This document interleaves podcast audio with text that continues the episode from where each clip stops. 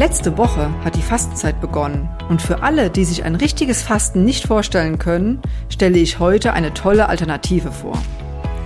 Dazu habe ich ein Feedback einer Kundin bekommen vor ein paar Wochen und die hat geschrieben, ich mache heute den zweiten Tag 16 zu 8 und es geht mir fantastisch damit. Bin echt begeistert. Wenn das anhält, war das ein mega Tipp von dir. Das war das Feedback. Und natürlich geht es hierbei, ihr habt es sicherlich schon geahnt, um das Intervallfasten. Für mich eine ganz tolle Methode, um auf einfache Art und Weise etwas Gutes für den Körper und damit deine Gesundheit zu tun. Wie Intervallfasten funktioniert, was du beachten solltest, für wen es nicht geeignet ist, was in deinem Körper passiert, das erfährst du in dieser Podcast-Folge. Doch erstmal herzlich willkommen und schön, dass du zuhörst.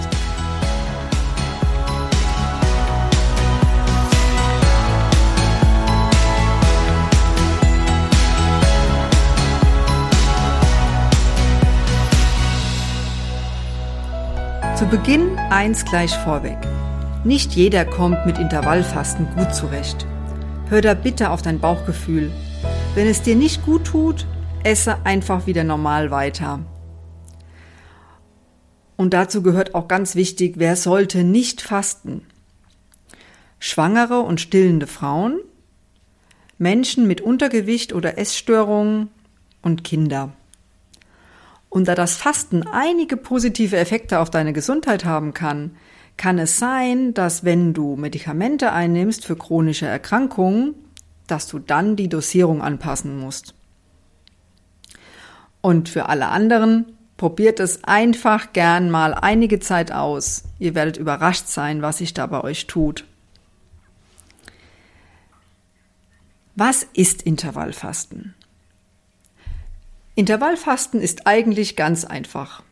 Es gibt bestimmte Zeiten am Tag, in denen gegessen werden darf, und es gibt Zeiten, in denen nichts gegessen werden darf, gefastet wird. Das ist schon das ganze Prinzip. An sich könntet ihr jetzt ausschalten, aber vielleicht möchtet ihr noch ein paar Hintergründe hören. Das Schöne dabei ist, dass du für dich entscheiden kannst und es so gestalten kannst, wie es für dich passend ist. Wenn du dir zum Beispiel überlegst, abends nochmal gegen 18, 19 Uhr gibt es Abendessen, dann dürftest du da morgens, wenn du ein kurzes Intervallfasten machst, nur von 12 zu 12, schon wieder morgens um 6 oder um 7 Uhr frühstücken. Ich denke, das ist, sollte für jeden machbar sein. Was eventuell schwierig dabei ist, dass abends Chipstüten aufmachen oder Erdnüsse knappern flach fällt. Auch das Feierabendbier oder Wein vom Fernsehen würde dann wegfallen. Intervallfasten. Wie funktioniert es denn jetzt konkret? Überlege dir gerne vorher, bevor du anfängst, was fällt dir leichter, das Frühstück oder das Abendessen ausfallen zu lassen. Wenn du dir nicht sicher bist, dann probier es einfach aus. Mir zum Beispiel fällt es viel leichter, morgens später zu frühstücken, als abends das Abendessen ausfallen zu lassen. Deshalb sieht mein Intervallfasten so aus, abends gegen 19 Uhr Abendessen mit der Familie und dann am nächsten Tag zwischen 11 und 13 Uhr irgendwann mein Frühstück. Das Gute bei dieser Variante ist, dass ein Hauptteil der Fastenzeit auf die Nacht fällt, in der ich eh schlafe. In der Fastenzeit erlaubt sind Wasser, optimalerweise stilles Wasser und am besten ungesüßter Kräutertee. Bei schwarzem Kaffee teilen sich die Meinungen. Wenn du da sicher gehen willst, versuche es einfach mit dem Kaffee nach der Mahlzeit direkt. Alles, was Kalorien hat, ist tabu. Darunter fallen alle Arten von Fruchtsäften, Cola und Limo und auch der Cappuccino oder der Latte Macchiato in der Fastenzeit. In der Essensphase ist prinzipiell alles erlaubt. Aber natürlich macht es Sinn, sich nicht die Schwarzwälder Kirschtorte zum Frühstück zu gönnen, sondern auf eine gesunde und ausgewogene Ernährung zu achten, die angepasst ist an deinen Energiebedarf. Dann klappt's auch beim Abnehmen, obwohl Intervallfasten an sich ist keine Diät und ursprünglich nicht dazu gedacht, um abzunehmen. Zu Beginn ist es vielleicht etwas gewöhnungsbedürftig mit dem späten Frühstück oder mit dem wegfallenden Abendessen. Gib deinem Körper da etwas Zeit. Er war es sehr wahrscheinlich bisher gewohnt, seine Energie vor allem aus schnell verfügbaren Kohlenhydraten zu gewinnen. Beim Intervallfasten lernt er wieder seine Fettreserven zu nutzen. Das ist aufwendiger für den Körper, weshalb er das vermeidet, solange Kohlenhydrate zur Verfügung stehen. Du wirst aber schnell feststellen, dass du, wenn dein Körper erstmal umgeschaltet hat und es wieder gelernt hat, weniger Hunger und trotzdem wirklich viel Energie hast in dieser Fastenphase. Wenn du überlegst, eine Frau mit circa 68 Kilogramm Körpergewicht hat ungefähr einen Grundumsatz, also das heißt, wenn sie nichts macht, einfach nur im Bett liegt, von circa 1500 Kilokalorien pro Tag. Und das wirklich Interessante ist, was unser Körper an Energie gespeichert hat. Als Kohlenhydratspeicher stehen uns zum einen die Muskelzellen und zum anderen die Leber zur Verfügung. In beiden Fällen wird Glucose als Glykogen gespeichert. Insgesamt stehen uns so ca. 480 Gramm Glykogen, das sind umgerechnet ca. 1500 bis 2000 Kilokalorien zur Verfügung. Das heißt, diese relativ schnell verfügbare Energie würde dieser Frau mit 68 Kilogramm Körpergewicht länger als einen Tag reichen. Wobei die natürlich nie ganz leer gemacht werden. Der größte Energiespeicher im Körper ist allerdings unser Fett, unser Fettgewebe. Normalgewichtige Menschen haben ca. 80.000 Kilokalorien in Form von Fett gespeichert. Das heißt, unsere Beispielfrau von eben gerade könnte gute 30 Tage ohne Essen auskommen, bei normaler Aktivität. Irre, oder? Ja, zurück zum Intervallfasten. Es bietet sich an, während der Essensphase nur zwei Mahlzeiten ohne Zwischenmahlzeiten zu sich zu nehmen. Süßigkeiten sind nicht verboten, aber es macht natürlich Sinn, diese im Rahmen zu halten. Du darfst dich aber ruhig satt essen. Ein kleiner Tipp dabei. Je langsamer du isst und je besser du kaust, desto eher kann sich ein Sättigungsgefühl einstellen. Nebenbei tust du damit deiner Verdauung auch einen Riesengefallen. Das Thema ist aber eine extra Podcast-Folge wert, die demnächst kommen wird passt das Intervallfasten ruhig ganz auf dich und deine Bedürfnisse an. Die allereinfachste Möglichkeit ist, du verzichtest erstmal auf Zwischenmahlzeiten und beschränkst dich auf drei Mahlzeiten am Tag. Das ist jetzt noch kein Intervallfasten, aber der Weg dahin. Dabei ist die Definition Zwischenmahlzeit Zwischenmahlzeit ist alles, was deinen Blutzuckerspiegel steigen lässt. Also ist zwischen den Mahlzeiten nur Wasser oder Kräutertee erlaubt. Es sollten auch zwischen den Mahlzeiten circa vier bis sechs Stunden Pausen liegen und abends wäre es perfekt, wenn du spätestens drei Stunden vor dem Schlafengehen mit dem Essen fertig bist. Das typische Intervallfasten, was auch meine Patientin am Anfang äh, so gesagt hat, ist dieses 16 zu 8. Was heißt das jetzt? Das heißt, es gibt täglich einige Stunden, in denen gefastet wird und einige wenige Stunden, in denen du essen darfst. Dabei gibt es verschiedene Rhythmen. Das 16 zu 8 ist so der Klassiker, der am besten funktioniert, weil da einfach eine lange, lange Pause ist. Da fastest du 16 Stunden und darfst acht, in acht, innerhalb von acht Stunden essen. Man kann das aber auch etwas reduzieren und sagen, ich faste nur 14 Stunden und esse innerhalb von 10 Stunden. Passt es einfach bei dir an, so wie es auch in deinen Alltag rein, ja, reinpasst. Dann gibt es auch noch andere Varianten, die mir persönlich aber schwer fallen und für mich nicht so wirklich geeignet sind. Ich finde es auch schwierig, einen ganzen Tag zu fasten weil wir bestimmte Nährstoffe eigentlich täglich zuführen sollten und Deshalb finde ich es nicht so geeignet, aber einfach der Vollständigkeitshalber sollte es erwähnt sein hier. Es gibt dieses 5 zu 2 Fasten. Dabei würde man an fünf Tagen in der Woche ganz normal essen und an zwei Tagen unter der Woche oder in der Woche schränkt man das Essen ganz stark ein auf circa 5 bis 600 Kilokalorien. Wobei diese zwei Tage nicht direkt hintereinander liegen sollten. Aber wie gesagt, das ist nicht so meine bevorzugte Variante. Ja, wieso überhaupt Intervallfasten und was bringt es dir? Bei Tierexperimenten konnten Wissenschaftler einige sehr positive Effekte des regelmäßigen Fastens nachweisen. So kommen zum Beispiel chronische Krankheiten dann deutlich weniger vor. Oder sie werden abgemildert, wenn sie bereits bestanden haben. Vor allem auf folgende Aspekte hatte das Fasten in Mäusestudien einen positiven Einfluss. Bei Diabetes mellitus Typ 2, also dem sogenannten Altersdiabetes, wobei das mittlerweile auch ganz viele junge Leute betrifft. Also man kann sich auch, man kann sich auch einen Diabetes mellitus anessen. Bei Bluthochdruck und bei entzündlichen Erkrankungen wie Rheuma, Multipler Sklerose, chronischen Schmerzen, Demenz oder sogar auch Depression. Natürlich sind Mäuse keine Menschen. Doch es gibt bereits Studien, die zeigen, dass Essenspausen von 16 Stunden einen echt positiven Effekt haben. Der Blutdruck sinkt, Blutzuckerwerte verbessern sich, Cholesterin- und Entzündungswerte gehen runter, genauso wie das Gewicht und meistens hält sich auch die Stimmung auf.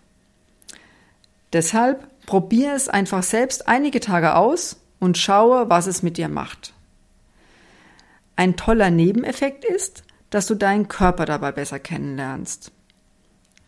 Häufig haben wir das Gefühl von Hunger und Sattsein total verlernt oder interpretieren die Anzeichen unseres Körpers total falsch.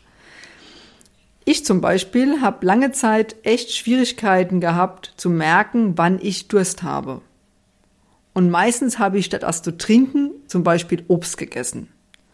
Intervallfasten mache, dann merke ich meinen Durst viel mehr. Das ist echt spannend. Ja, was passiert beim Intervallfasten im Körper? Zum einen das Offensichtliche. Dein Körper hat mehr Zeit, die Verdauung in Ruhe durchzuführen. Stell dir mal vor, wie du dich fühlst, wenn dir dein Chef ständig neue Aufgaben auf den Tisch legt oder neue E-Mails reinkommen, bevor du die alten erledigt hast. Fühlst du dich dann gestresst und überfordert? Und genau so geht es deinem Magen, wenn du quasi ständig alle zwei bis drei Stunden isst. Beim Thema Stress und Nervensystem in den vorherigen Folgen haben wir schon gesehen, dass da unmittelbar auch Hormone verknüpft sind. Genauso sieht es beim Thema Essen und Intervallfasten aus. Lass uns mal anschauen, was im Körper geschieht, wenn du isst und dann fastest und wie das dein körpereigenes Hormonsystem beeinflusst quasi gleich beim Essen, eigentlich schon mit der Zubereitung des Essens, fängt die Verdauung an. Unser Körper bereitet sich schon mal vor auf das Essen, was da kommt. Meistens ist ja unsere Ernährung sehr kohlenhydratlastig. Und wenn die Kohlenhydrate aufgespalten werden und aufgenommen werden, dann kommen sie als Glucose ins Blut und damit erhöht sich der Blutzuckerspiegel. Das wiederum veranlasst die Bauchspeicheldrüse, das Hormon Insulin zu produzieren und auszuschütten. Und jetzt ist echt wichtig, Insulin hat zwei Aufgaben. Insulin sorgt dafür, dass die Glucose, die im Blut ist, in die Körperzellen aufgenommen werden kann und den Zellen somit als Energie zur Verfügung steht. Insulin sorgt aber auch dafür, dass Energie gespeichert wird. So für schlechte Zeiten, zum einen wird es gespeichert in Form von Glykogen, in den Glykogenspeichern in den Muskeln und der Leber. Und wenn diese voll sind, dann wird alles weitere in Form von Fett im Fettgewebe gespeichert. Da das Insulin dafür sorgt, dass die Glucose in die Zellen kommt, sinkt der Glukosegehalt im Blut und dein Blutzuckerspiegel fällt wieder. Und dann sinkt auch der Insulinspiegel wieder. Das ist erstmal ein ganz normaler Vorgang. Wenn dieses Auf und Ab des Blutzuckerspiegels aber sehr häufig und sehr radikal, also sehr schnell erfolgt, dann und sehr schnell absinkt, dann führt das häufig zu Heißhungerattacken. Es hat noch einen weiteren Nachteil, wenn der Blutzuckerspiegel oft sehr hoch ist. Die Zellen werden unter Umständen unempfindlicher gegenüber Insulin. Und dieses, das nennt sich Insulinresistenz und ist eine Vorstufe von Diabetes. Wieso erzähle ich das jetzt hier alles? Weil man mit Fasten diesen ganzen Stoffwechselprozesse wieder ins Lot bringen kann. Und dann reagieren die Zellen auch wieder besser auf das Insulin. Man kann sie wieder insulinempfindlicher machen. Sind die Essenspausen lang genug, sinkt der Insulinspiegel und der Körper beginnt seine Energie aus dem gespeicherten Fett zu gewinnen. Und dann werden auch die Fettpölsterchen wieder abgebaut. Dieser Vorgang, den muss der Körper aber erst wieder lernen. Kurze Anmerkung, falls du abnehmen möchtest. In den vorherigen Folgen habe ich ja erzählt, dass der Körper bei Stress vermehrt Cortisol ausschüttet. Wichtig jetzt in diesem Zusammenhang. Cortisol lässt auch den Insulinspiegel steigen, damit genügend Energie für Flucht oder Kampf zur Verfügung steht. Also an sich total gut gedacht von unserem Körper. Nur beim Abnehmen ist das natürlich total hinderlich. Das ist eine Erklärung, weshalb es fast unmöglich ist, bei einem hohen Stresslevel Gewicht zu verlieren. Das mit dem gespeicherten Fett und diesem Fettabbau ist auch mit der Grund, weshalb Fasten sich günstig bei einer Fettleber auswirkt. Wie entsteht eine Fettleber? Kurz gesagt, wenn du zu lange immer wieder mehr isst, als dein Körper benötigt. Dann speichert die Leber die überschüssigen Kalorien als Fett in sich. Beim Fasten wird dieses Fett abgebaut und die Zellen reagieren wieder besser auf Insulin. Was passiert noch beim Intervallfasten? Forscher gehen davon aus, dass der Körper nach circa 12, 13, 14 Stunden, da sind sie sich nicht so ganz einig, ohne Nahrung beginnt selbst zu reinigen. Dieser Prozess wird auch Autophagie oder Autophagozytose genannt. Autophagie, das kommt aus dem Griechischen und heißt sich selbst verzehren. Dabei wird quasi die Müllabfuhr unseres Körpers aktiviert. In älteren Zellen sammeln sich zum Beispiel beschädigte Proteine an und diese werden dann aufgeräumt. Du siehst also, Essenspausen sind für unseren Körper und Stoffwechsel total wichtig. Du hast damit einen guten Einfluss auf Insulin, Insulinresistenz, Fettabbau, Entzündungsprozesse und das wirkt sich natürlich dann alles auch wieder auf deinen Blutzuckerspiegel, auf deinen Bluthochdruck oder eben auch auf deine Fettleber aus. Oder begünstigt es, dass das gar nicht erst auftritt. Worauf kommt es noch an? Vielleicht hast du auch schon woanders gelesen oder gehört, dass es beim Intervallfasten nur auf die Zeiten ankommt, also auf diese Essenspausen ankommt. Ich bin jedoch auch der Meinung, dass es natürlich auch eine Rolle spielt, was du isst und auch wie du isst.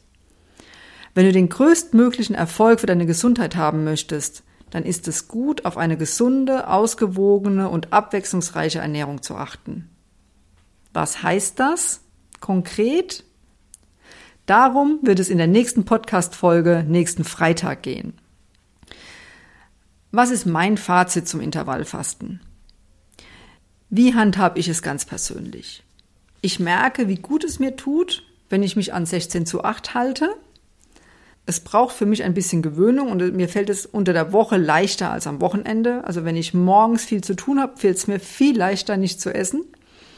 Und ja, deshalb gibt es bei mir auch durchaus Ausnahmen. Aber prinzipiell schaue ich, dass ich pro Woche an mindestens vier bis fünf Tagen erst gegen Mittag etwas esse. Und dabei ist es so, dass es einen Punkt morgens gibt, der ist meistens so zwischen acht und halb zehn, wo ich meine, ich bekomme Hunger.